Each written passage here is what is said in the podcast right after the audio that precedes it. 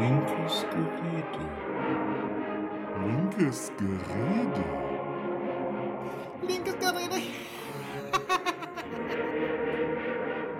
Der Podcast. Linkes Gerede. Hallo und herzlich willkommen zu Linkes Gerede, ich glaube Folge 21. Boah, das hält sich nicht so genau. Wir haben heute den äh, 9.6. Äh, ich bin wie immer euer Hausmeister Benjamin. Und mir gegenüber sitzt. Äh, Holger, Holger ist hier. Hallo. Uh, ja, ich. Ja, wir sitzen wieder mal gegenüber. Schön dich zu sehen, weil ich bin den Anblick gar nicht mehr gewohnt. Ja. Ein Adonis sitzt vor mir. äh, Entschuldigung, ja. Hm? Eine Augenweide. Das, äh, Freut mich. ja. Die Brille ist schon gesprungen und so weiter, aber das ist normal. Ähm, ja. Gut, äh, das geht wieder. Also zumindest auch offiziell jetzt langsam aber sicher. Privat darf man sich treffen und äh, auch mal einen Podcast aufnehmen. Das geht. So, wir haben natürlich auch Abstand zwischen uns. Ich wollte jetzt mal so schätzen, 1,50 Meter, wenn nicht sogar ein bisschen mehr. Ja, so, so wie immer den, wir den eigentlich. Aber ja, ja, ja. Und wir ähm, machen es jetzt aber nicht mit Maske, weil das wäre, dann würdet ihr euch uns so ein bisschen komisch äh, äh, anhören. Würden wir uns ein bisschen komisch anhören. Ihr würdet da denken, was haben die denn jetzt für Watte im Maul? Ich meine, die Aufnahmequalität der einen oder anderen letzte Folge war eh schon so ein bisschen grenzen, wo man sich gedacht hat, Ein bisschen Wer ist ist, da? äh, nett gesagt, ja. Mhm. genau. Ähm, also die äh, Online-Folgen, äh, also auch gerade von meiner Seite her immer ein bisschen mies. Ähm, das tut mir auch leid, aber hoffen wir, dass es heute besser klingt. Gehe aber davon aus. ja, gewohnt sollte das.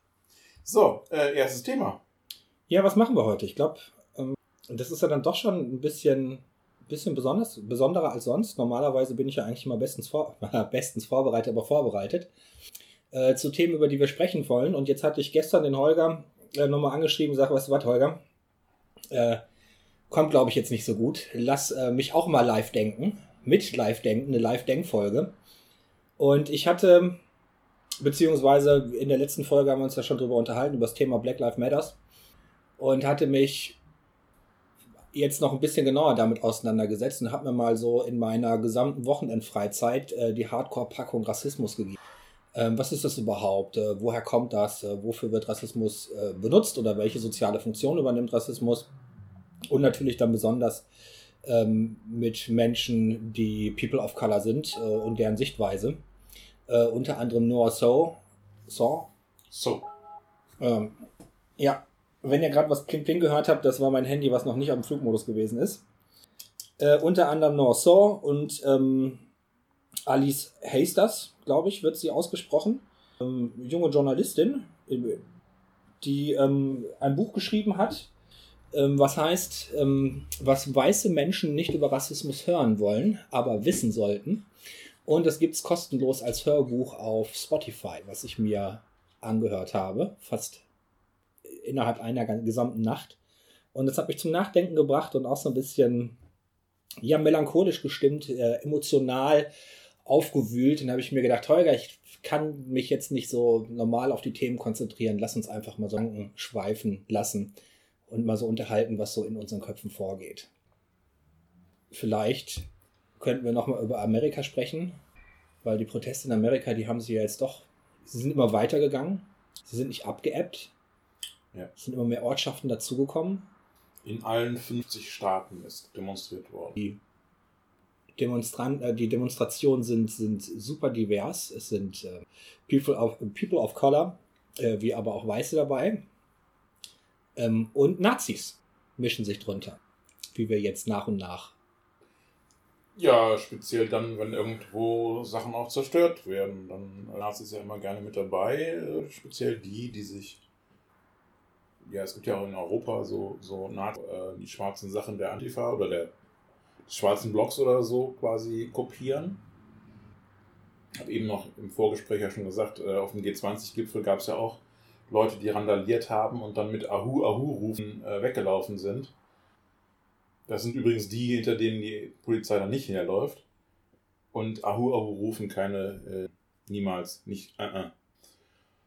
Ähm, und äh, so ähnlich geht es halt in Amerika auch. Ähm, es gibt da nicht nur das Problem äh, von Nazis, die äh, die ganze Sache auf, aufmischen wollen, sozusagen, sondern auch von äh, französisch ge gesagt den Agent Provocateur, also von Leuten, die äh, von der Polizei quasi Polizisten, die in Zivil äh, anfangen, irgendwelche Scheiben einzuschlagen und ähnliches zu machen, ähm, damit die Polizei Gründe hat, äh, Leute zu jagen.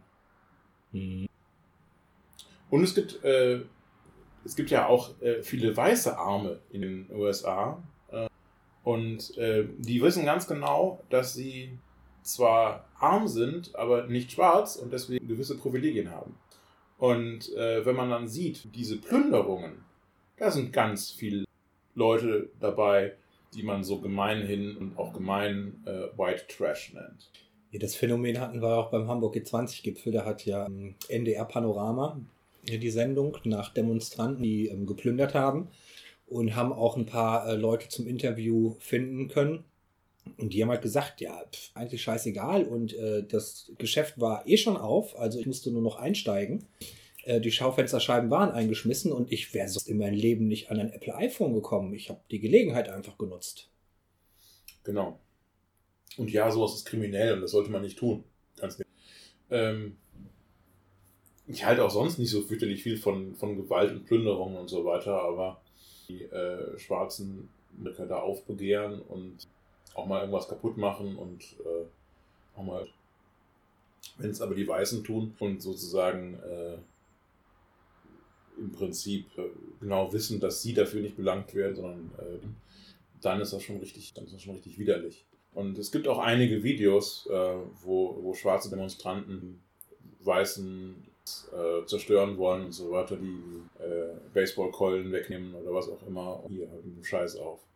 Ich glaube, es gibt zwei Fotos, die eine ähnliche Szenerie beschreiben. Und zwar, dass ähm, schwarze Demonstranten ähm, Polizisten beschützen vor Angriffen, die sich vor, vor die Polizisten stellen, vereinzelte Polizisten in die Ecke Mhm. gedrängt. Ja. Unter anderem meine ich, das zweifarbig gesehen zu haben. dass, Äh, schwarze Demonstranten versuchen, Polizisten zu verprügeln und dann Schwarze sich da vorstellen, um äh, den Polizisten und einmal, dass äh, weiße Demonstranten versuchen, den Polizisten zu verprügeln, aber hier wieder Schwarze sich vor den Polizisten stellen, um ähm, das fand ich war ein, ein sehr beeindruckendes Bild, ähm, jetzt nach der Beschäftigung mit diesem ganzen Thema. Und das ist ein absolutes Privileg, dass ich mich damit mal so am Rand irgendwie getroffen werde und mich mein Lebtag niemals damit beschäftigen musste. Das ist mir jetzt vollkommen Ja. klar. Ja. Ähm, trotzdem fand ich das nach der ganzen Recherche sehr beeindruckend, dass halt gerade schwarze Menschen unter People of Color unter strukturellen ähm, Rassismus leiden und dann immer noch die Staatsgewalt verteidigen, die mit maßgeblich unterdrückend wirkt. Ja. Der ganze Rep Polizei ist ein Repressionsapparat und der ganze Repressionsapparat eigentlich gegen die gerichtet ist und äh, ähm, deren Chancen verschlechtert, um erfolgreich in ihrem Leben zu werden oder überhaupt nur in Frieden leben zu können. Ja. Ähm, ja, beeindruckende Bilder und ähm, äh, wenn man jemanden Verdienstkreuze und Ehrungen und Orden übergeben sollte, auch in Amerika, dann sind das die Leute, die People of Color sind, aber trotzdem noch Polizisten schützen. Ja. Ähm, ich frage mich auch, was, was schwarz sind und Polizisten. Äh, wie die, also nicht hier, sondern in Amerika. Hier wird es wie die jetzt sozusagen zwischen den Fronten stehen. Natürlich wissen, dass sie teilweise eben mit erhalten sagen muss und so. Aber darüber möchte ich nicht urteilen. Nee, das ist eine Situation, die, die werden wir uns auch niemals, niemals vorstellen können. Und in der Polizei und jetzt ähm, einen orangenen Clown verteidigen müssen oder den seine Huldigungsstätte verteidigen müssen oder den, seine, äh, den seinen Weg zur Kirche mit Tränengras freiballern müssen, damit er Ja. drei Sekunden eine Bibel in der Luft halten kann. A Bible, not my Bible. so eine absolut asoziale Gangart. Da fällt mir auch nichts mehr zu ein. Da kann ich auch nicht mehr schönreden. Da kann ich auch als, als politisch denkender Mensch auch nicht mehr, nicht mehr ruhig bleiben. Da kann man nur in Rage geraten. Wenn sowas passiert, dass wirklich so ein Vollpfosten sich den Weg frei ballern lässt, nur um die Bibel in die Luft zu halten. Also, ich meine, inzwischen sollte jedem klar sein, dass Trump nicht unbedingt in allem so richtig der Hellste ist und dass er nicht besonders klar denkt. aber man sollte ihn nicht unterschätzen. Vollpfosten ist für, mich das falsche Wort. Der Mann ist ein Faschist. Der Mann ist nichts anderes als ein Faschist. Und er nutzt ganz viel äh, von den Techniken, die äh, Rechte schon seit Jahrhunderten benutzen. Und er legt immer weiter eigentlich die demokratische Maske ab. Ähm, es gab ja jetzt auch hier in Deutschland Stimmen, die sagen, ähm, es ist nicht unwahrscheinlich, dass im Herbst die Wahl verliert, der die Wahl einfach nicht anerkennen wird, versuchen wird mit, mit Militärgewalt. Ähm, ja, natürlich habe ich diese Stimmen, Stimmen auch gehört. Da würde ich aber mehr so auf dem Pfad von, Just, äh, von, von, von äh, Sascha Lobo bleiben, der auch sagt, wenn, wenn der verlieren sollte, dann, dann wird er schon Probleme bereiten. Ich glaube da nicht an der Militärherrschaft, also das sehen auch viele Leute, die in Amerika selber Wurzeln haben, da wohnen ähm, oder jetzt seit längerer Zeit dort arbeiten, sondern man kann da ja auch ganz normal noch die, die, die Gerichte und so missbrauchen und dann sagen, wir möchten hier nochmal Auszählungen haben und da nochmal Auszählungen haben und hier machen und da machen und anerkennen lassen, ähm, so dass der, glaube ich, das Militär an sich nur braucht, um ja, äh, Protest zu sagen. Ja, also in, in, wie weit das gehen wird, weiß ich nicht, aber dass er ähm, auf jeden Fall äh, sich weiter darum, bemühen wird, die Demokratie zu, zu zerstören ähm, und irgendwie weiter regieren will und so weiter, das davon gehen inzwischen relativ viele aus. Ein Freund von mir war jetzt ein halbes Jahr in Amerika, hat viele Kontakte nach da, sagt, ja, ich hätte es vor einem halben Jahr, hätte ich das noch nicht gesagt, aber ich glaube schon. Ich glaube ja noch nicht mal, dass Donald Trump verlieren wird. So klar, jetzt durch die Proteste, er hat so ein paar, er hat Wählerstimmen verloren in den Umfragen. Das ist mir vollkommen bewusst. Ähm, aber so Krisen, auch jetzt gerade, wenn wir das in der Corona-Krise sehen, ne, die, die, das, das sind Regierungszeiten. Und äh, wenn die vernünftig damit umgehen, profitieren die davon. Ja, aber er geht ja nicht mit um. Ja, warte, warte, warte. So durch die, dass er sich die Kirchen freiballert und so. Da holt er sich ja auf seine Seite ganz viele neue Fundamentalchristen. Nee, nicht wirklich. So, er hat sogar bei denen verloren. Sogar bei denen. Wenn er da auch ein bisschen verloren hat, dann hat er, da ist ja immer eine, da ist ja nicht, man verliert nur oder man gewinnt nur, sondern man gewinnt 10%, verliert aber 11%. Und dann hast du im Schnitt 1% verloren. So, die Frage ist ja in Amerika die, die, die Sache nach der Wahlberichtigung. So, nach der Wahl, wie viele Leute wählen gehen. Wahlbeteiligung sondern wir haben ja in der Vergangenheit sehr, sehr oft gesehen, dass schon bei allen Parteien und bei allen Wahlen unglaublich viel dafür getan wurde, dass die gegnerische Partei ähm, ja. nicht so viele Wählerstimmen an die Wahlurne bekommt wie, weiß ich nicht. So, wenn jetzt die Proteste dazu führen und der sich wie so ein Law and Order Typ durchringt, dann findet der Mittel und Wege zu sagen, ihr die, der sagt nicht, ihr dürft nicht wählen gehen, sondern äh, nicht in das Kaufhaus rein, weil ihr nur randaliert. Ihr habt da jetzt, weiß ich nicht, ein Jahr lang Platzverweis, keine Ahnung. Und da werden dann die Wahlstationen äh, hingestellt. Ja. So, und auf der anderen Seite, guck mal, da habe ich 10% gewonnen, 11% verloren. Ähm, müssen wir mal gucken, dass wir da dann noch mehr Wahlstationen haben. Und das, der wird die Nummer gewinnen, da bin ich mir fast sicher. Ach, darüber möchte ich nicht spekulieren, das ist arg. Spekulieren ist immer so. Ich äh, will, äh, auf der einen Seite denke ich mir, oh Gott, Joe Biden ist jetzt wirklich nicht der, den ich mir da wünsche. Auf der anderen Seite denke ich mir, hm, aber der hat den Respekt der Schwarzen, weil er ohne zu klagen der zweite Mal hinter einem Schwarzen war, ohne da jemals irgendwie gegen zu ähm, Und er hat die Stimmen sozusagen des Establishments und des demokratischen Establishments. Des demokratischen Establishments, ja. Und der Wirtschaft. Ja, Trump auch. Ist natürlich auch ein Neoliberalist. Ja, aber Trump geht, glaube ich, extrem Keks. Ja, dafür gibt es ein paar Steuererleichterungen ähm, und dann ist das schon wieder ja, Keks so gegen Steuererleichterungen. Doch, ist das nicht immer. Die, die lieben den. Und ähm, auch ähm, die weite Teile der Verwaltung haben ein großes Problem, diesen völlig unberechenbaren Typen an ihrer Verwaltung ohne Frage, das Wort. Und äh, wir werden sehen. Wir werden sehen, äh, die große Hoffnung ist, dass er weit verliert und dass Biden quasi auch durch Demonstrationen jetzt und durch die gesamte Situation mit Corona äh, zu echter Politik. Hier möchte ich einen kleinen Verbraucherhinweis äh, einfügen. Ich habe jetzt in der Statistik. Im Aldi gibt es diese Woche. Entschuldigung. Ich habe jetzt in der Statistik gesehen, dass wir äh, sehr, sehr viele jüngere Hörer haben, also unter 30. Und vielleicht ist das da nicht jedem so bekannt. Es gibt den Fernsehsender Phoenix in Deutschland. Und der hat sich dieses Jahr den Themenschwerpunkt US-Wahl gegeben. Und sie senden jetzt schon regelmäßig sehr, sehr informative Beiträge über Amerika, die Geschichte in Amerika, wie ist da die Stimmungslage. Ähm, setzen sich aber auch sehr intensiv mit dem amerikanischen Wahlsystem auseinander, was ja äh, bei weitem nicht zu vergleichen ist mit unserem Wahlsystem in Deutschland. Äh, was sehr interessant ist. Und äh, man kann halt immer noch ein bisschen was zur Geschichte von Amerika lernen und da sind sehr viele interessant bei, die man sonst so, also die ich jetzt zum Beispiel in meinem Geschichtsunterricht oder Erdkundeunterricht oder wo man sowas lernt, nicht glaube. Und deswegen kann ich das nur empfehlen. Den Fernsehsender Phoenix ist ein öffentlich-rechtlicher Fernsehsender, hat auch einen eigenen YouTube-Kanal. Ich werde dich für die US-Wahl ein bisschen mehr interessiert und mehr finde da gute Informationen und ist nicht auf Ken Jebsen angewiesen. Entschuldigung. Ja. Ja. Weiter. Ja, wie gesagt, äh, zu Anfang, ich hatte mich mit, mit Rassismus ein bisschen genauer beschäftigt und äh, hatte ja auch gerade gesagt, dass es ein echtes Privileg ist, dass ich ähm, die Beschäftigung damit einfach ähm, an- und ausschalten kann. Und jetzt habe ich ja in den vergangenen Tagen immer so das Gefühl gehabt, dass ähm, wir so ein bisschen verächtlich auf Amerika runterschauen und sagen, naja, Problem mit Rassismus haben wir jetzt in Deutschland nicht so. Ja, da haben wir eigentlich nur die Amerikaner. Bei uns ist das ja alles Ja. und ich hatte so einen komischen Gedankengang. Ich weiß gar nicht mehr, ob ich den noch so genau zusammenkriege.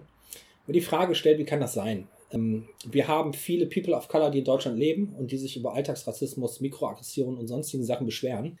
Und ich habe noch keinen getroffen, der gesagt hat, jetzt in meiner Filterblase, ich möchte Rassist sein. Natürlich nicht. Das sagt man ja nicht. Ja, doch. Es gibt Menschen, die das offen sagen, aber Ja, ja, das ist aber nicht die Filterblase, mit der ich in Kontakt komme, außer wenn mal wieder ähm, ein Monitor darüber berichtet. ja, ich dachte außer, wenn, wenn du eine Familienfeier hast oder sowas. Wenn ich manchmal von Menschen höre, was in ihrer Verwandtschaft so vor sich geht, Gott sei Dank habe ich so von nicht. Ja, So genau das ist das. Aber in meiner Verwandtschaft sagt ja auch keiner, sie wären Christen. So das Problem ist, dass ich aber aus der Peri Peripherie meiner Verwandtschaft schon weiß, dass es Leute gibt, die sich, die, die das Gefühl haben, gerade diese Mikroaggressionen aus, ausgesetzt gewesen zu sein.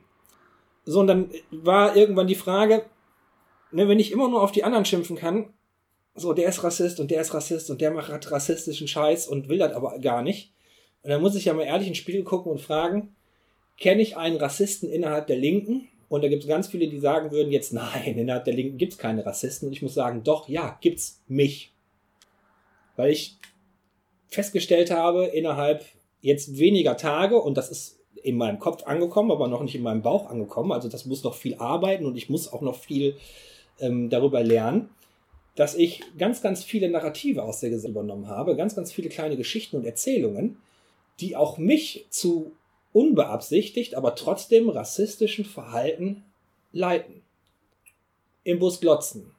Zu fragen, ja, aber wo kommst du wirklich her? Was, also jetzt nicht so, ich stelle die Frage dann anders, ne, aber trotzdem das Interesse zu haben. Nein, ich, ich frage oberflächlich aus echter Neugierde, was ist deine kulturelle Vielfalt? Erzähl mir was über dich. Warum, warum siehst du im Spiegel nicht so aus wie ich? So, und das ist ja die eigentliche Botschaft. Ich habe dich als nicht von hier erkannt. Sag mir, woher du kommst. gefälligst. Gefälligst. Ne, das, das schwingt so mit. Das, das sind ja Untertöne, die mit da sind. Ja, So sage ich das natürlich nicht. Aber das kommt ja vielleicht bei meinem, bei meinem Gegenüber an. So, und auch in meiner Familie ist er relativ international. So, meine Schwester hat äh, einen Partner aus Sri Lanka. Ähm, dann gibt's da noch Partnerschaften äh, Irland, England, ne, die natürlich auch nicht immer ähm, äh, die 1A äh, weiße Hautfarbe haben, sondern natürlich auch People of Color sind. Und ähm, ich sage ja auch nicht zu meiner Schwester mal zu, das ist aber, bist du dir sicher? Nee, lass mal lieber die Beziehung. Sondern freue mich auch für meine Schwester, die da sehr glücklich ist in der Beziehung. Aber trotzdem, obwohl ich das gut finde, gibt's ja trotzdem rassistische Narrative, die ich verinnerlicht habe. Also, und ich fand bei Alice Hasters, Hasters ähm, so toll, da gab's ein Interview zu ihrem Buch und äh, der Interviewpartner hat sie was gefragt, auch zum Thema Altersrassismus und Alice Hasters hat sich dann geäußert, ähm, zum Beispiel mit die Sprache anpassen, dass wir das N-Wort aus ähm, Pippi Langstrumpf zum Beispiel rausgenommen haben. Mhm. So, und da hat sie dann die Antwort bekommen im, im, im privaten Umfeld. Ich habe Pippi Langstrumpf auch gelesen mit dem N-Wort und das hat mich nicht zum Rassisten gemacht. Wo mir dann nur das müde Lächeln gekommen ist, wo ich mir denke, doch, Mhm. zwar nicht Pippi Langstrumpf alleine, aber Pippi, Pippi Langstrumpf ist ein Element in deiner, in deiner, in deinem Teil von der Eine Sozialisation. Sozialisation, genau, was dir rassistische Narrative mitbringt. Ja. Und ich fand, dass als die Diskussion darüber ausgebrochen ist, das war noch bevor ich in der Partei gewesen bin, wusste ich auch nicht, wie ich damit umgehen sollte. Und manchmal habe ich mir gedacht, hm, ist vielleicht doch ein bisschen übertrieben, ist doch Kultur, kann man doch irgendwie lassen. Nee, das muss weg. Ja. Also, ich habe noch das Lied von den zehn kleinen N-Wörterchen ge gelernt. Das ist ein Kinderlied. Ne? Zehn kleine Jägermeister, kennst du? Ja. Ähm, und natürlich die äh, äh, drei äh, Menschen mit dem Kontrabass, kenn ich, kennt man auch. Ne? Hat man auch irgendwann mal und so. Tatsache, ja. Ne? Ja, haben wir in der Schule gelernt, äh, gesungen. Klar, in der Grundschule natürlich. Und ich möchte nicht wissen, auf wie vielen Grundschulen das heute noch gesungen wird. Ja. Ja. Ähm, und ich sag mal, es fängt da an. Wir hatten, also ich wohne ja in der Stadt mit den meisten türkischen äh, Einwohnern, äh, äh, also Gefühl. prozentual, nicht gefühlt, prozentual. Ähm, deswegen hießen ein paar von meinen Mitschülern dann so Ayhan oder Ibrahim, Elif. Ähm, und in den ersten vier Jahren, die ich meinen guten Freund Ibrahim kannte, ich ihn nie mit seinem Namen angesprochen, sondern immer mit einem, einer Ver Verballhornung seines Namens. Nicht, weil ich das äh, wollte, sondern weil ich es nicht besser wusste. Okay. Weil unsere Lehrerin, die zwar eine sehr liebe Frau war und mit einem äh, Perser verheiratet, mit einem persischen Nachnamen, sie hat aber trotzdem diesen türkischen Namen nicht richtig ausgesprochen und hat es keiner richtig ausgesprochen. Und dann, als wir uns dann auf das, aufs Gymnasium gegangen sind, äh, dann ging's. Ja, gerade zu dem Namen habe ich ja mitgekriegt, dass auch viele, viele Menschen, jetzt nicht gerade Müller, Schmitz, Meier oder so heißen, dann auch um, um diese Mikroaggressionen, rassistischen Mikroaggressionen zu entgehen. Ja. Ich mir auch denke, ist ja super traurig. Klar, mir kommt das entgegen, ne? weil ich müsste, ich, ich habe keine Leute ähm, aus der People of Color Community in meiner Filterblase, die ist nur deutsch, die ist nur weiß. Es gab keinen Grund, sich damit äh, zu beschäftigen, aber natürlich komme ich mit Menschen in Kontakt, die manchmal einen schwierigen Nachnamen haben und ich muss dann dreimal nachfragen. Ähm, klar, und wenn die dann aber jeden Tag und jedes Mal mitkriegen, ich kann nachvollziehen, dass, dass die ihren Namen eindeutschen, aber ich finde das echt traurig. Dann sollen die mir doch lieber, weiß ich nicht, mit, mit der Kehrschaufel auf Fresse hauen und sagen, lernet endlich, ich lebe seit 40 Jahren hier, lern meinen Nachnamen. Ja. Soweit es wird Zeit. So so wie, wie Stardust Somunchu, sein, sein äh, Vortrag von ein paar Jahren, locker zehn Jahre her, dass ich den äh, ähm, fing an mit, mein Name ist Stardust Somunchu. Wie schreiben Sie das? Schaute ins Publikum. Wie schreiben Sie das? Ja, zeigt auf jemanden und, äh, Den kriege ich tatsächlich Und- un unfallfrei geschrieben, weil ich Fan von ihm bin. und, und dann, und dann äh, kommt eben so ein Moment, wo du da denkst, also, fuck, so genau wüsste ich das jetzt auch nicht. Ja. Ähm, und äh, natürlich auch ganz klar, die meisten können es nicht aussprechen. Also die meisten sprechen es falsch aus. So Munku. Mhm. Ja. Äh, die meisten können auch äh, Recep Erdogan nicht aussprechen. Ich auch nicht. Ja. Und ich denke mir halt auch so, die sind seit 50 Jahren hier. Verdammt nochmal, das geht doch, das kann doch, das. So. Nicht, dass ich das immer richtig machen würde. Bei allen Namen, die ich noch nie vorher gesehen habe oder so. Aber so prinzipiell weiß ich türkische Aussprache von Namen.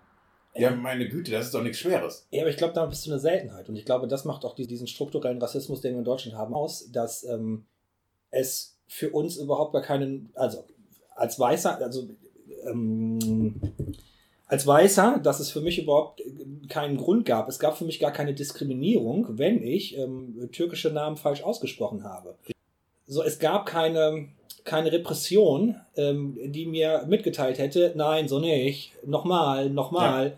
weil die Welt nämlich für mich gemacht ist und nicht für Leute, die von meinem Spiegelbild abweichen. Ja, ich glaube, ich habe das schon mal irgendwann gesagt in einem Podcast. Ich hatte eine, eine Schülerin äh, griechischer Herkunft. Ich weiß heute ihren echten Namen nicht mehr, weil ich nur eine eingedeutschte Abkürzung von ihr kenne. Wie die wirklich geheißen hat, weiß ich heute nicht mehr. Es ist ja auch schon ein paar Tage her, ich bin ja alt. Aber ich weiß es nicht mehr, weil das, weil sie äh, wusste, der, der Name spricht eh keiner richtig aus. Von richtig schreiben noch schon ganz abgesehen. Also lasse ich mich halt mit ja, einer Verballhornung quasi benennen und alles ist gut. Und du bist auch noch zufrieden, dass du ein guter Mensch bist, weil du den halbwegs ausländischen Namen irgendwie gut ausgesprochen hast. Ich habe keine Ahnung, wie. Also, das ist halt wirklich so ein Ding, wo ich, wo ich nicht mehr weiß. Ich mhm. habe. Also, das war ihr äh, quasi sogar unangenehm, wenn es jemand versucht hat. Also, weil es wahrscheinlich eh alle falsch gemacht haben. Ähm, ich halte mich nicht für einen besseren Menschen, weil ich Namen richtig aus. Ich halte das aber für die äh, Schulde. Also, will heißen, äh, wenn ich jemanden kennenlerne äh, und dessen Name mir jetzt nicht völlig geläufig ist, dann frage ich nach, ob ich den Namen richtig ausspreche. Und wenn dann ein Ist schon gut kommt, sage ich, nee, ich möchte das bitte richtig. Denn das ist der Respekt, den ich von Menschen habe. Die Menschen, die mir entgegenkommen, den Namen ich lernen muss, häufig meine Schüler. Und äh, gerade dann halte ich es absolutes Problem. Denn wie sollen die Respekt vor mir haben, wenn ich vor denen keinen Respekt habe? Ja, gut, du lebst in einer weißen Welt, die ist ja nicht. Ich müsste das nicht. So, nee. Würden da kommen. Ich müsste das nicht. So. Aber äh, auf der anderen Seite ist das natürlich ein Punkt, äh, wo, wo sich dann eine Vertrauensbasis auch etwas schneller äh, aufbaut, wenn man, wenn, wenn der Gegenüber irgendwie da respektvoll ist. Ja, ich, das ist auch richtig. Das mit dem, du müsstest das nicht, war jetzt ein das sarkastische Einwurf, das eigentliche Problem, dass wir uns davon von unserer Welt, und wir sind jetzt nun mal beide weiß, dass wir das nicht müssen. So, so schlimm das ist, ne? Ein großen Teil der Bevölkerung in Deutschland, aber auch weltweit, ähm, bleiben einfach mal am Arsch, wenn wir nicht selber anfangen, über unsere Privilegien nachzudenken und dann noch festzustellen, nee, das ist eine ungerechte Welt sondern geht es nicht darum, dass der, dass der weiße Mensch die People of Color rettet, sondern geht erstmal nur darum, wir geben Privilegien ab und dann uns mit euch zusammen und gucken, wie wir eine gemeinschaftliche Welt, die fair läuft und wo jeder drin leben kann, du und ich, äh, wie die funktionieren kann. Mit denen gemeinsam aushandeln. Nicht retten, nicht hingehen und quasi Entwicklungshilfe leisten und sagen, so, wir haben jetzt hier einen türkischen Stadtteil, wir gucken mal, wir helfen euch jetzt, dass ihr es angenehm habt in eurem Kaff, sondern die Leute dazu holen, und ja. gemeinschaftlich aushandeln, wie eine gemeinschaftliche, faire Gesellschaft aussehen kann. Und das bedeutet, dass wenn ich Scheiße baue auf der Straße, ich nicht eine 14% leichtere Strafe bekomme als jeder andere, der äh, farbig ist. Ja. Also ich glaube, wir haben zwar eigentlich fast jedes Privileg der Welt, schwerst mehrfach privilegiert, wie ich immer so gerne sage. Ja, schwerst mehrfach privilegiert, genau, genau. Also männlich, cis, das ist ja, äh, und, und hetero auch noch, das ist ja super. Haben wir aber beide wenigstens einen Punkt, ähm, wo wir nicht, ähm, ich weiß nicht, ob du über deinen Punkt äh, redest, aber äh, bei mir und war schon mal deutlich fetter als ich heute. Bin auch immer noch äh, deutlich übergewichtig, also wie jeder Arzt sagen würde. Ähm, so verstehe ich zumindest, was es bedeutet, aus irgendwelchen Gründen diskriminiert und gehasst zu werden. Ähm, es gibt eine ganze Menge Menschen, die Fette messen oder Juden hassen oder was auch immer. Ja, ja. Äh, und das ist dann zumindest etwas, wo die den Grundstock an Verständnis haben. Ich glaube, es gibt viele Menschen, die das Glück haben, in keine Diskriminierungs- äh, ähm, äh, in keinen, keinen Diskriminierungsfall reinpassen. Und dass es auch verständlich ist, dass die eigentlich durch die Welt gehen, ohne überhaupt nachvollziehen zu können, also die müssen ja selber, gar nicht selber die, die Hassenden sein, aber die, gar, die überhaupt nicht merken, was da passiert. Die überhaupt nicht merken, wie privilegiert sie sind ähm, und, und wie gut es ihnen sozusagen geht. Hm. Und äh, ich muss auch ganz klar sagen, ich habe erst mit Mitte, Ende 30 mich, mich, mich ernsthaft damit sowas auseinandergesetzt. Ähm, Also jetzt mein Alter. vor, vor zehn Jahren hätte ich mich nicht als Feminist bezeichnet. Ähm, was ich heute mit, mit einem, also ich, ich tue es heute, äh, weiß aber auch um meine Schwächen in dieser Hinsicht. Ähm, also ich stehe auf, auf jeden, jeden Fall auf der Seite gerade der, der äh, queer-feministischen Leute und so. Äh, aber da ich selber wenig betroffen bin, ist das immer so, äh, möchte ich das nicht wie ein Plakat vor mir hertragen.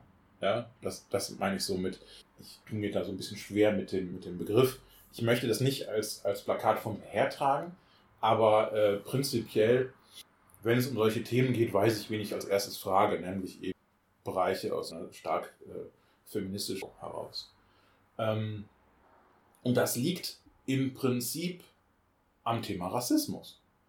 Äh, Femi- Feminismus. Sondern ein Freund von mir ähm, hat Kontakt gehabt mit Noah So. Ähm, das heißt, es gab Zeiten, da habe ich dann auch mit Noah So äh, über, der, über dessen Facebook-Account haben wir so diskutiert und, und gequatscht und so.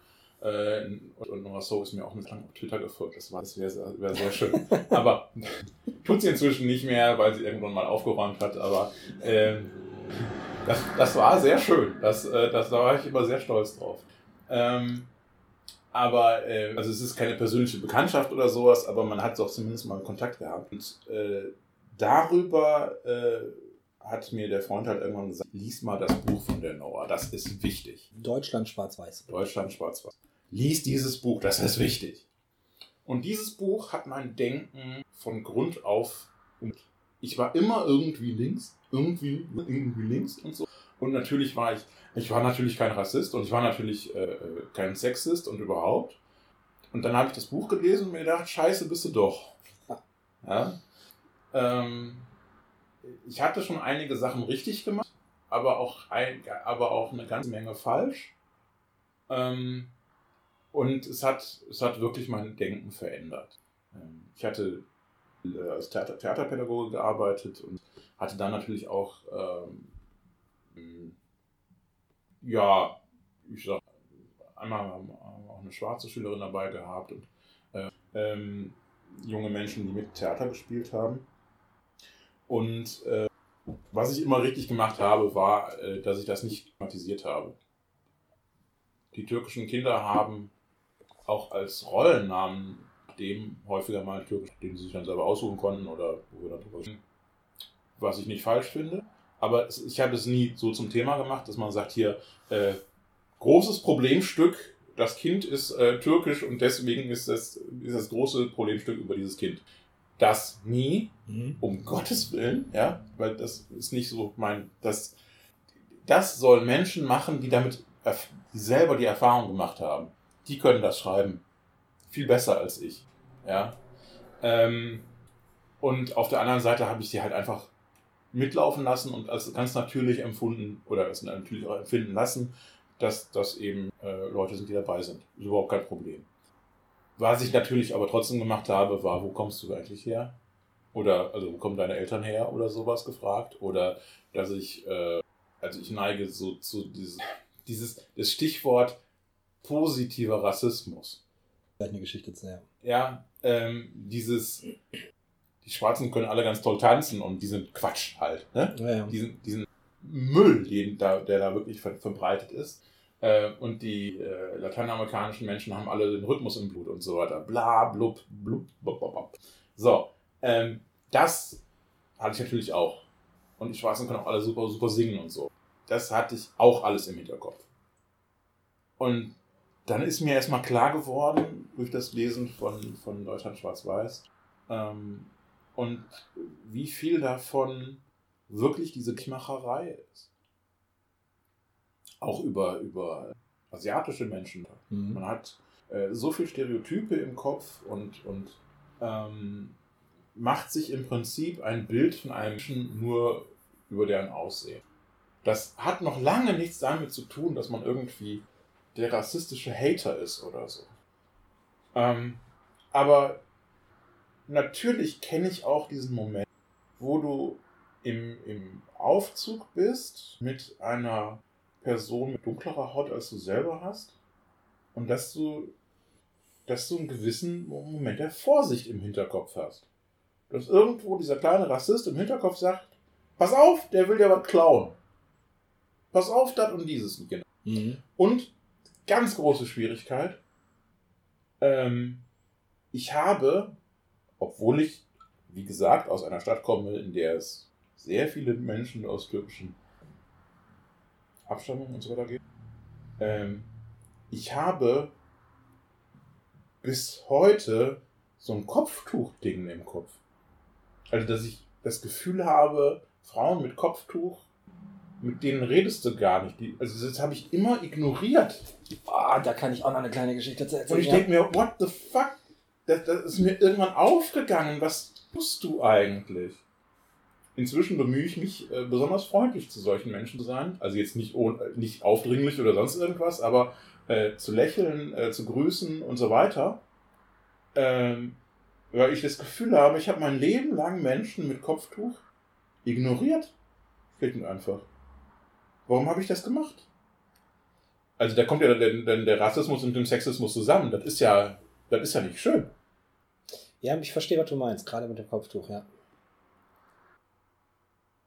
War in, in Paderborn waren wir da. Born. Paderborn. Genau, da war eine Kursteilnehmerin, die hat äh, auch Kopftuch getragen. Und ähm, das war in dem Kurs, also es war sowieso eine einzigartige Blase, wo wir natürlich ganz viele People of Color auch dabei hatten, ähm, äh, Tönungsfarben. Und das spielte da gar keine Rolle. Farbschattierung. ne? Farbschattierung, ja. Äh, spielte da gar keine Rolle, weil es eine, so, so eine besondere in Wa- Watte gepackte Clique gewesen ist, die auch sehr, sehr selbst organisiert und das haben die Kursleiter auch sehr, sehr gemacht, das muss man wirklich so sagen. Mhm. Aber trotzdem, ähm, da war ein, ein, eine Frau dabei, die hat ein Kopftuch getragen und äh, die hatte an einer Seite des, des Kopftuchs so ein, das erinnerte mich immer an so ein, also es war das Tuch selber, ne? So wie so ein, wie so ein ähm, gefaltetes Ewok-Öhrchen aus Star, die kleinen Ewoks aus Star Wars. Mhm. Ne, wie so ein kleines Öhrchen an der Seite des Kopftuchs. Und das hat mich irgendwie beschäftigt. Und das hatte jetzt nichts mit dem Kopftuch an sich äh, zu tun, sondern nur dieses, dieses kleine Öhrchen, diese kleine Falte. Da bin ich irgendwann mal so total verschämt zu sehen und sage du, ich weiß und ne, ich hatte mal eine Frage, ich weiß nicht, ob wir dir die stellen darf, was denn? Und so, ja, bitte versteh nicht falsch, aber also so mit deinem Kopftuch, du, da diese eine, ist das ein modisches Accessoire oder hat das was zu bedeuten oder und er hat er mich den ganzen Abend darüber aufgeklärt, wie mit den Kopftüchern, also wie das denn so ist und mit den, mit den Regionen und verschiedene Falltechniken und dass es da je nach, ähm, je nachdem aus welcher Region man kommt, äh, dass es da äh, ne, so, so, so Familienfalltechniken quasi gibt oder Dorffalltechniken und so. Und das Mhm. hat die so gut und so spannend gemacht, dass ich jetzt auf der Suche nach Kopftüchern bin, Kopftüchern bin äh, im, im Straßenbild, um zu gucken, ach guck mal, kommt das jetzt mehr so aus der kurdischen Ecke? Hat das hier so was Syrisches da? Oder, weißt du, so, das war so klasse, dass auf einmal irgendwie sämtliche Problematik, die vor meiner Zeit in der Partei da gewesen ist, ne, mit darf man Kopftücher an Schulen tragen oder sowas, dass das vollkommen irrelevant geworden ist. So, ich hätte sogar noch nicht mal mehr ein Problem damit, irgendwie, wenn Richterinnen Kopftuch tragen. Wäre mir vollkommen egal. Äh, ja, sowieso. Also, ähm, ich habe mir inzwischen völlig abgewöhnt, über Kleidung von anderen Menschen, äh, also ganz und gar. Ja. Ähm, also außer vielleicht irgendwelche T-Shirts mit, mit oder so, da würde ich vielleicht schon was zu sagen. Ja, aber, natürlich. aber ähm, ich habe ähm, ganz große Probleme damit, wenn, wenn äh, Leute Bodyshamen und sonst was machen, da, da äh, irgendwie über Kleidung sich von anderen äh, mokieren. Und dementsprechend äh, gilt das für alle Kleidung. Und ob Menschen einen Turban oder ein Kopftuch oder, oder Seppelmütze oder, oder Non-Habit aufhaben. Es ist egal, es ist egal. Kannst du dich noch an die große Burka-Debatte erinnern, die vor ein paar Jahren gewesen ist? So, weißt du, was. Ich trage ja, wenn die Sonne scheint, Strohhut. So, du Ja. kennst den ja. Unsere Ja. Zuhörer kennen, kennen den natürlich nicht. Vielleicht schicke ich mal ein Foto davon. Äh, Strohhut und so. Brille, Strohhut, Atemmaske, Original Burka. So, alles ist verschleiert, außer die Augen. Ja. So, und dann und- noch die Brille, also ich meine. so, das fällt. Ja. Ne, klar, jetzt, wir haben uns das angewöhnt, irgendwie durch Corona und so und irgendwie mit Sinn, ne, aber ich, das juckt mich einen feuchten Kehricht, wenn ich von den Leuten, da tragen ja viele Cappy oder was weiß ich, andere Mütze oder, oder sonst irgendwas. Wenn man da nur die Augen sieht, das macht irgendwie überhaupt keinen Unterschied. Das war ungewohnt. Klar, weil, weil das Ausnahmen gewesen sind, aber es macht keinen Unterschied. Auch Ja. die, die Debatte würde ich jetzt komplett anders sehen. Die, habe ich noch nie viel anders. Also ich habe immer gesagt, ähm, ja, ich habe ein gewisses Problem damit, dass religiöse Symbole irgendwie in der Öffentlichkeit getragen wird. Und ich äh, bin ein großer Fan vom Laizismus. Ähm, aber dann würde ich eben halt auch sagen, okay, ähm, ein Kreuz darf dann eben auch keiner mehr tragen. In öffentlichen Schulen darf dann auch eben ähm, nicht hier der, der Tippex-Kragen von katholischen Pfarrern getragen werden Mhm. oder, oder äh, ein Habit oder ähm, also dann, dann muss man es eben gleichmäßig machen. Das, das würde ich, ähm, aber das ist eben, ja, weil ich halt so ein gewisses Problem mit Religionen habe. Also, weil ich glaube, dass, oder weil ich nicht loswerde, dass Religionen für uns ein Problem sind. Ähm, ich möchte niemanden äh, deswegen diskriminieren. Ich möchte niemanden äh, im Prinzip sagen, ja, hier, der glaubt an irgendwas, deswegen äh, kann der diesen und jenen Job nicht machen. Ich kann schon verstehen, wenn man sagt, äh, ja, der soll seinen Glauben halt für sich behalten. Ähm, heute sehe ich das ein bisschen anders, auch weil ich mir einfach, äh, weil ich einfach verstehe, dass äh, sowas wie Burkini, das, das Frauen in, in äh, Schwimmbädern tragen, Kann Ja. super modisch aussehen. kann, das, das ist noch eine ganz andere Frage, aber ähm, das finde ich zum Beispiel ist eine super Sache, denn das ermöglicht Menschen, äh, da eine strenge Auslegung sozusagen des, des äh, haben, ähm, das ermöglicht denen, dass sie den Spaß des Schwimmengehens haben können, Ja. dass sie dabei sein können. Ähm, das vor allen Dingen eben natürlich auch wieder dann im Schulbereich äh, finde ich das, das super. Ähm, erstens, es gibt sowieso keinen Grund, warum Badeanzüge oder Bikinis getragen werden müssen. Ja, also, ähm, Ah, Okay, jetzt verstehe ich, was du meinst. Ja. also wa warum muss es so knappe Kleidung sein? Ja, es gibt keinen, ähm, das, das ändert nichts, das verbessert nichts sozusagen. Ähm, es gibt ja auch äh, Badeanzüge, die äh, übers halbe Bein gehen oder so, gerade jetzt im, im Profibereich, die schwimmen ja sowieso gern in längeren Anzügen und so weiter. Ähm, warum sollte das jetzt für, für, für Schüler irgendwie ein Problem sein oder Schülerinnen, dass sie einen, einen hochgeschlossenen äh, Anzug tragen oder dass sie eben auch meinetwegen eine Kapuze drin. Früher haben ja alle irgendwie noch Badekappen tragen müssen, das war auch nicht schlimm. Ähm, und also da sehe ich überhaupt nicht, wo das Problem an bei einem Burkini sein soll. Dass das manche Schulen quasi verbieten, völlig unverständlich. Und ich, äh, immer wenn es um diese Schulen ohne Rassismus geht, äh, erinnere ich an, an eine Geschichte, die, die ein Schüler mir erzählt hat. Da haben äh, Menschen Werbung dafür gemacht, das ist eine Gesamtschule im Südkreis, ich sage jetzt nicht welche, es gibt da ja nur eine, ähm, dass, dass die äh, Schule ohne Rassismus wird. So, und also das haben, haben Schüler haben sich das ausgedacht, das wäre eine gute Idee. Mhm. Ist ja auch prinzipiell eine gute Idee. Und äh, dann haben auch Lehrer sich dahingestellt oder vielleicht auch irgendwie ein Schulleiter oder irgendwie sowas. Ich habe keine Ahnung, wer es genau.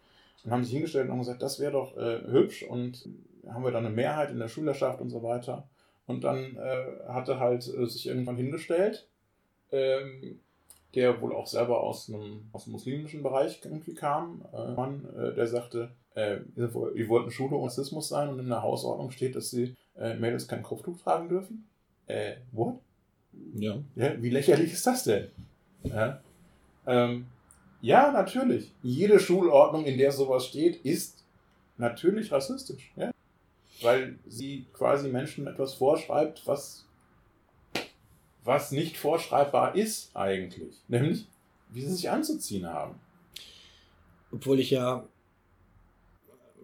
habe ich ja gesagt, in, in, in meiner Familie gibt es halt ähm, Menschen aus, aus London.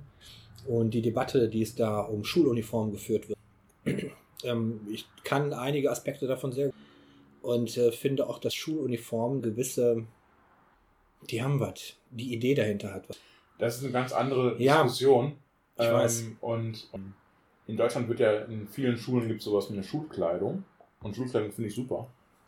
Also jetzt nicht Schuluniform, weil dieses Uniformierte auch mir überhaupt nicht gefällt. Ja, gut, das ist wieder dieses Konservative, das ist mir schon klar. Ähm, aber eine Schulkleidung, das nämlich, äh, ja, meistens sind es nur die Oberteile. Das ist halt äh, Pullover in mehreren Farben und, und T-Shirts in mehreren Farben mit dem Schullogo gibt, zu einem brauchbaren, also zu einem vernünftigen Preis angeboten.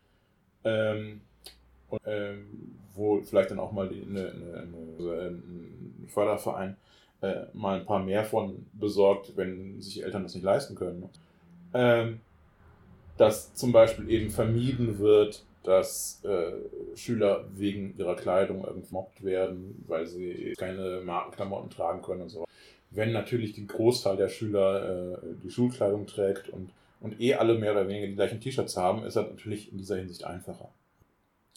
Ähm, Uniformierung finde ich schwierig. Man kann, man könnte aber die Schulkleidung zum Beispiel auch vorschreiben. Da hätte ich nicht das Problem mit. Also muss jetzt nicht alles in der gleichen Farbe sein und muss jetzt nicht alles, äh, äh, äh, muss nicht vorgeschrieben werden, ab welcher Temperatur was was angezogen wird und so weiter. Das ist ja alles Kacke.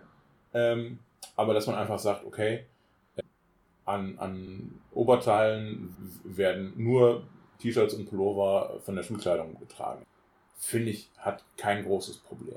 Ja, nur nochmal, um Ja. darauf zurückzukommen, wo wir Aber- da eingestiegen sind. Ähm, Ja. Die Schulkleidung musste dann so gewählt werden, dass äh, das Tragen eines Kopftuchs ein, vom, vom, vom Keeper äh, tragen möglich wäre. Ja, natürlich. So, ja. Also, wo, was, was, was hindert dann, ne? Also ist ja egal. Um Ja, nochmal, ich glaube, ein Punkt, der ist immer wieder am Rande so gekommen, aber ich glaube, man kann ja nochmal verdichtet irgendwie so darstellen. In unserer Gesellschaft herrschen ganz, ganz viele äh, ähm, rassistische Narrative vor, die wir schon seit Kindheit irgendwie ähm, aufnehmen.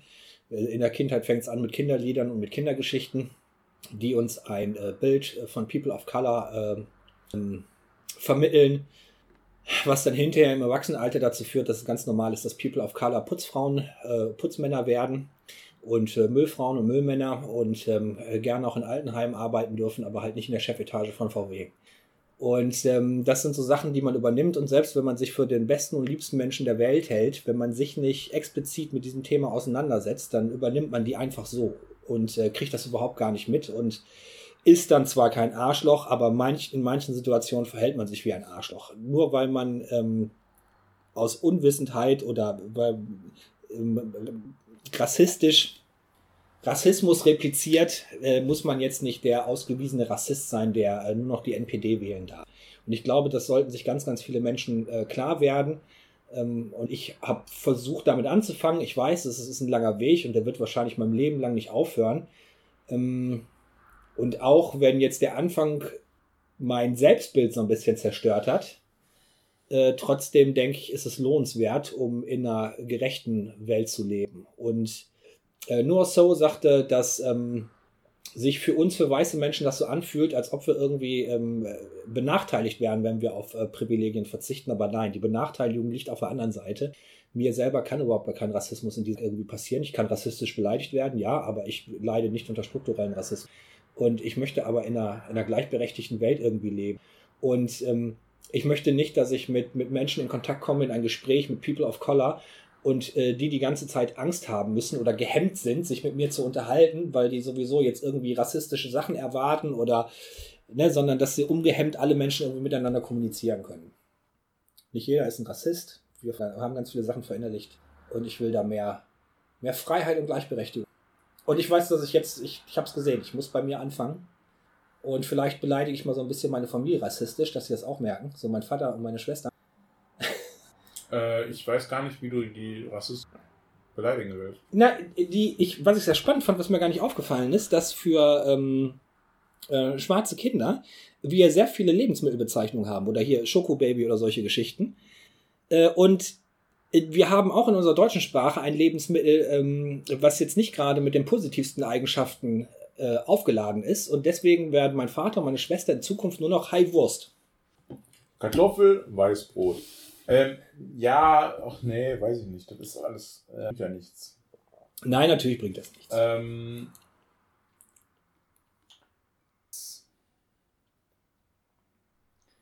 also ja, erstens, äh, wirklich rassistisch beleidigen kann man uns nicht, denn Rassismus geht von denen aus, die die Macht.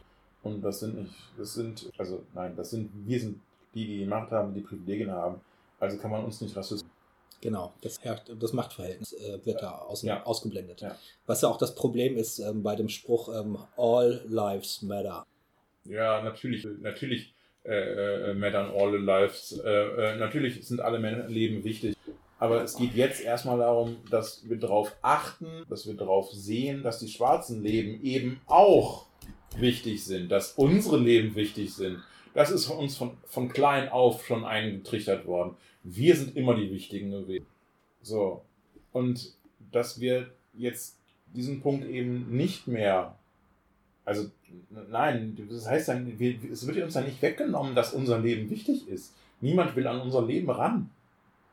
Nur, dass die anderen Leben auch wichtig sind, das ist, darum geht's doch eben. Ähm, und, ja, um nochmal kurz, ne, äh,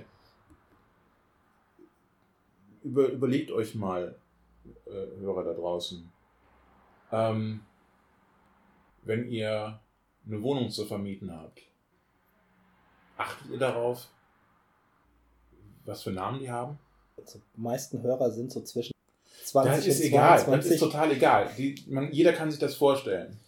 In Deutschland ist es, kriegst du mit einem deutschen Namen sehr, sehr, sehr viel schneller eine Wohnung als mit einem türkischen, mit einem arabischen, ähm, mit einem afrikanischen Namen. Oh, jetzt habe ich afrikanisch gesagt. Natürlich gibt es jede Menge Länder in Afrika.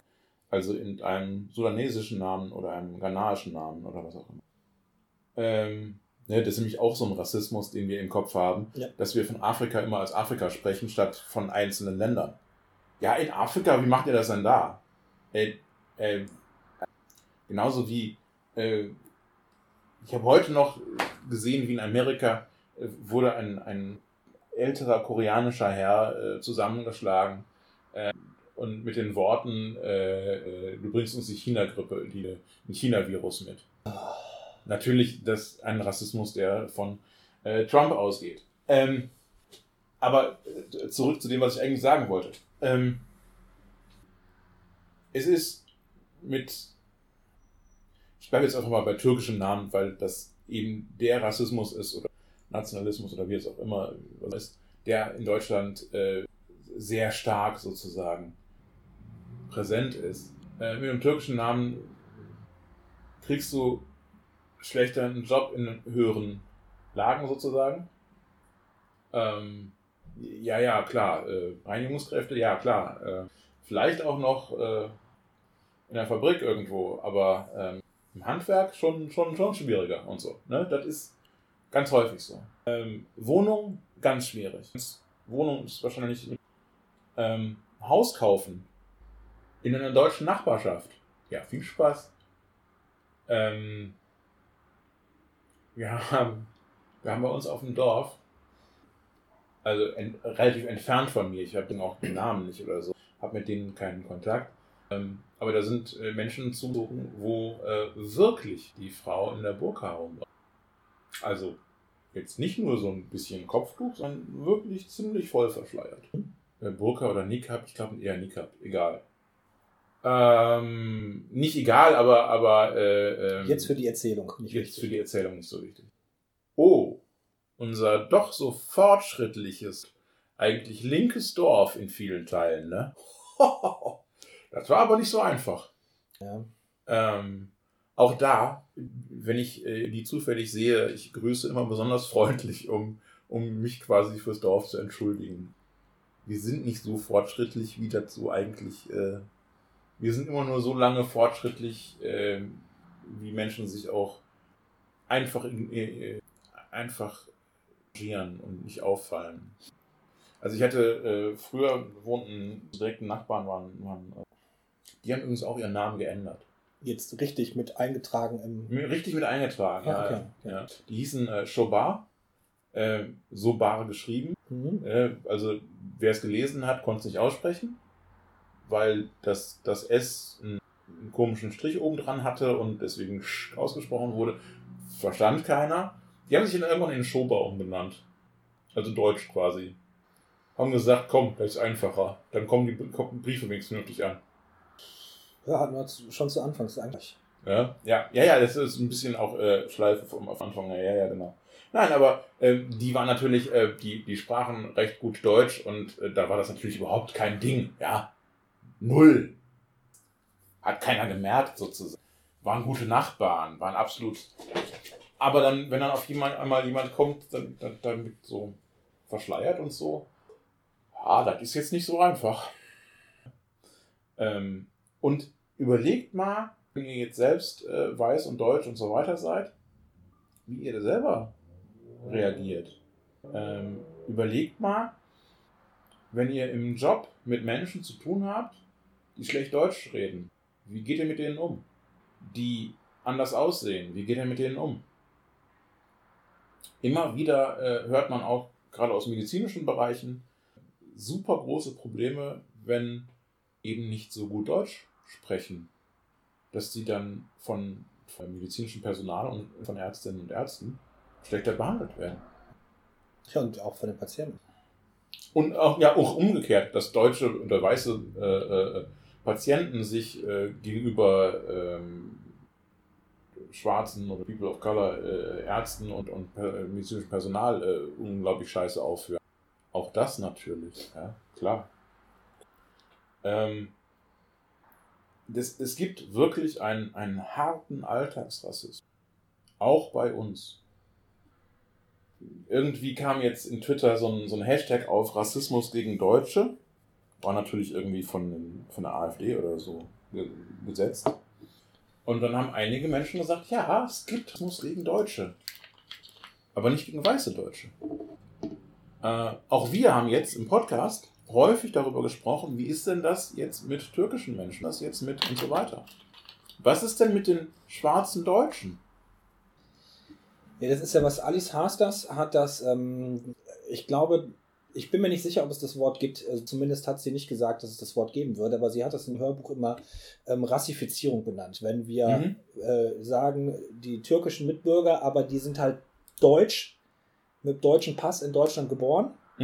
Ne, wo vielleicht sogar schon jetzt mittlerweile die Eltern in Deutschland auch geboren sind. Äh, Ja, trotzdem klar. nehmen wir die, sprechen wir von türkischen und sie nennt äh, Rassifizierung. Mhm.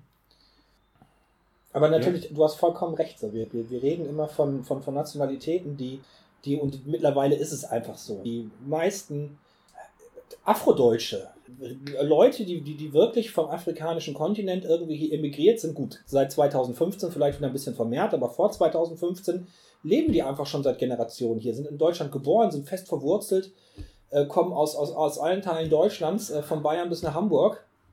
Es gibt eine 150-jährige mindestens äh, afrodeutsche Geschichte. 400, sagte im Hörbuch. 400 Ja, Jahre. 400. Ja. Ähm, also natürlich nie besonders viele, ähm, aber wir haben jede Menge Menschen, ähm, teilweise auch im, im ja, schwarz sind, beziehungsweise eben ja, wieder diese, äh, also ähm, Menschen wie, wie, wie Felix Magath. Sagt dir Felix Magath was? Sportler. Fußballer. Ja, okay. Ist schon ein paar Jahre her, dass er gespielt hat. Also ich erinnere mich da noch dran, aber da war ich noch klein. Ähm, großartiger, ich glaube, Mittelfeld und später Libero äh, beim HSV. Ähm, sehr hell, aber trotzdem schwarzer. Also mit schwarzen Vorfahren. Und das ist nie thematisiert worden, groß. Weil er White Passing hatte. Weil er relativ hellhäutig war und das nicht zitiert wurde. Ja, aber sind wir auch wieder bei Rassismus. Da kam ein Beitrag auf dem WDR, wo People of Color äh, ihre Probleme im Alltag geschildert haben und dann sitzen wir zu Hause auf der Couch und da ist dann wieder mein eigener Rassismus durchgekommen, dass meine Freundin und ich gesagt haben, nee, so ausländisch sieht die aber gar nicht aus. Richtig. Also White Passing ist ganz, ganz wichtig. So und uns dann sofort aufgefallen ist, Ja. Das ist auch, also gerade das ist auch äh, in Amerika immer ein, ein, ein äh, je mehr Passing du hast sozusagen, äh, desto weniger wirst du diskriminiert. Also da ist die, die Hautschattierung ist wichtig für die Art der Diskriminierung. Und man weiß ja, das ist teilweise in Familien unterschiedlich. Es gibt Familien, die haben teilweise sehr dunkle und teilweise sehr helle Haut. Geschwister. Die einen gehen quasi als Weiße durch, die anderen sind eindeutig schwarz. Und dazu kommt noch, äh, das hat mir ein französischer äh, Arthouse-Film beigebracht, dass äh, die Hautfarbe ja auch eine Generation überspringen kann. Auch das, ja, klar. Ja. Und ähm, ich bin ja, ich bin ja, äh, wie ich immer zu meiner Schande bekennen muss, äh, großer Wrestling-Fan, schon seit sehr langer Zeit. Und das Wrestling ist eine rassistische Bande, das ist ganz, ganz furchtbar. Ähm, jahrelang ist Dwayne The Rock Johnson, den ja jeder kennt im Prinzip, ne, ähm, im Wrestling immer als Sam Samoaner bezeichnet worden. Ja, er hat, äh, seine Mutter ist Samoanerin, sein Vater ist Schwarzer. War, ist gestorben. Ähm, und natürlich ist Dwayne Johnson schwarz. Aber er ist immer als Samoaner bezeichnet worden. Im Wrestling. Damit es keinen schwarzen WWE-Champion gab. Ja. Ewigkeiten lang, also das hat man wirklich über, über, über zehn Jahre lang hat man dieses Wort schwarz sozusagen bei ihm ausgestrichen. Gab's nicht. Hat man so nicht akzeptiert. Weil man nicht wollte, dass es einen schwarzen Champion gab. Und jetzt vor kurzem hat es erst dann, dann einen echten weiteren schwarzen Champion gegeben. Ähm, ich glaube, lass uns das Thema mal hier abschließen. Ähm, nicht, weil wir und weil man nicht mehr weiter darüber sprechen kann, das kann man natürlich noch. Sondern weil wir schon lange dran sind. Weil wir schon lange dran sind und über ein, zwei Kleinigkeiten wir uns kurz trotzdem noch unterhalten sollten. Aber trotzdem möchte ich erstmal Okay. sagen, ähm, das, das Thema ist wichtig und ähm, auch Holger und ich in den Gesprächen vorher sind uns immer nie ganz einig, äh, wie sprechen wir jetzt drüber und sollten wir nicht doch jemanden einladen, der, der davon betroffen ist. Und ähm, ich habe da eine etwas andere Meinung als, als der Holger. Der Holger wünscht sich immer jemanden, der ähm, dabei ist, der Erfahrung in dem Gebiet hat und selber People of Color ist. Und ähm, ich sage immer, nee, das ist nicht nötig. Es kommt darauf an, wie der Kontext ist, wie wir uns über Rassismus unterhalten. Und da könnt ihr uns ja mal schreiben, äh, wie ihr das empfindet, ob wir ähm, bei solchen Themen immer People of Color dabei haben sollten, was wir sich sicherlich organisieren ließe, oder ob wir auch nicht als zwei weiße Boys, die ähm, mehrfach, schwerst mehrfach privilegiert sind, uns nicht auch darüber mal unterhalten können. Ähm, und äh, sollte euch das gefallen haben, könnt ihr ja mal eine Rückmeldung dazu schreiben. Und äh, trotzdem versuche ich für die Zukunft, das Thema wird immer wieder auf die Tagesordnung kommen und trotzdem versuche ich für die Zukunft Leute einzuladen, die entweder Antirassismus-Trainings geben, die People of Color selber sind, die, die irgendwie ähm, noch ein bisschen mehr uns äh, da ergänzen können. Also äh, das mal ganz klar, das wäre toll, wenn wir sowas mal äh, dabei hätten. Ähm, du, hast, du hast im Vorfeld, haben wir uns darüber unterhalten und da hast du Wichtiges gesagt, nämlich ähm, wir fordern viel zu oft von schwarzen Menschen, von Menschen, von POC, von Menschen, die davon selber betroffen sind, äh, wir fordern viel zu oft Aufklärungsarbeit. Ja. Und das ist schlicht und einfach eine Unverschämtheit. Ja, ich, in dem Moment, wo ich ähm, äh, äh, Menschen dazu auffordere, sagt mir doch, wieso das, was ich gerade gesagt habe, rassistisch, rassistisch oder sonst irgendwas ist. In dem Moment fordere ich dazu auf, dass die mich belehren, dass die mich Zeit dafür nehmen, mir zu sagen, warum ich jetzt gerade ein Arschloch war. Und am besten noch beweisen. Beweis mir das, schwarz am, auf ja, weiß. am besten noch das. Am besten noch das. Ähm, und diese, diese, äh, und es ist ganz, ganz wichtig, klar zu wir da ein, ein geht, dass wir müssen uns das holen, dieses Wissen. Äh, auf Menschen dazugehen und sagen, ihr müsst uns das jetzt erklären. Es ist schön, wenn wir jemanden finden, der uns das erklärt. Es ist schön, wenn wir jemanden haben, der sich hier zu uns setzt oder mit uns in Discord kommt.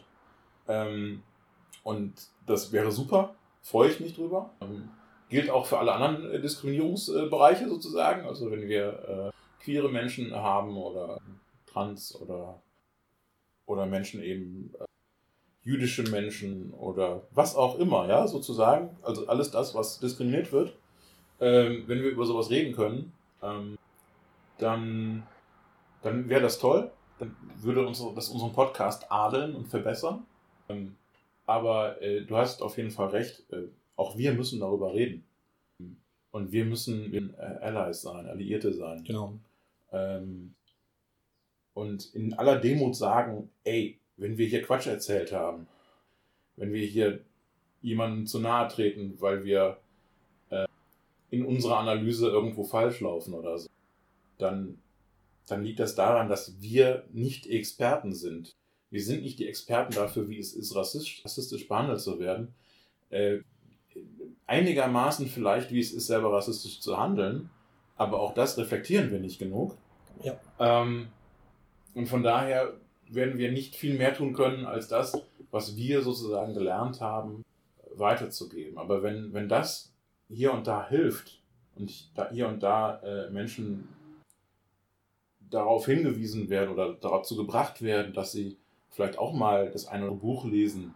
Wir haben ja hier Bücher äh, erwähnt und ich bin mir sicher, der Benny Verlinken. verlinken und Ja. so. Ähm, dann, dann, dann haben wir hier was geschafft. Wenn, wenn, das, wenn das dazu führt, dass ein paar Leute selber äh, in ihrem Denken hier was geschafft und das, dann kann ich stolz darauf sein, dass ich einen vernünftigen Podcast hingelegt habe. Es reicht ja schon, wenn sich das weiße Menschen anhören, die schwerst mehrfach privilegiert sind und sagen, hm, so habe ich das ja noch gar nicht. Ja, beziehungsweise die einfach merken, wie sehr sie privilegiert sind und einfach dann sagen, okay, ich denke da mal mehr drüber nach. So, und die, die Linkliste, die der Holger gerade angesprochen hat, natürlich werde ich das alles verlinken, äh, findet ihr wie immer unter dielinkeoberberg.de slash podcast und dann einfach Folge 21 anklicken. Ähm, in der Beschreibung finden sich äh, dann die ganzen Links, wo ich äh, auch die Bücher und auch das kostenlose Hörbuch dann äh, verlinken werde und noch so ein paar Zusatztexte, äh, die ich gefunden habe. Und dann Wir wollten noch über andere reden, aber ich glaube, dafür haben wir jetzt keine Zeit mehr. Ja gut, Leute, wir wollten eigentlich noch mal kurz über das Konjunkturpaket sprechen, was jetzt wegen Corona-Bedingungen auf den Weg gebracht wird. Und ähm, ich hatte auch von ein, zwei Hörern ähm, die Rückfrage bekommen, äh, was der Bodo Ramelow jetzt in Thüringen macht, weil er ja zu den ersten gehörte, die ähm, Das Lockerung, weiß niemand. Lockerung an, angekündigt hat. Und das werden wir, also zumindest das mit Bodo Ramelow, das verläuft sich ja jetzt, weil ja ganz, ganz viele Bundesländer nachziehen. Und über das Konjunkturpaket, da können wir auch noch anders mal drüber sprechen. Ich denke auch. Alles klar, dann äh, danke fürs Zuhören. Ja, danke, dass ihr uns bis hierhin gehört habt. Ihr seid die Geilsten. Ich muss zustimmen. Bis demnächst. Tschüss. Tschüss. Das war Linkes Gerede, der Podcast. Aber gut, dass wir drüber gesprochen haben, ne?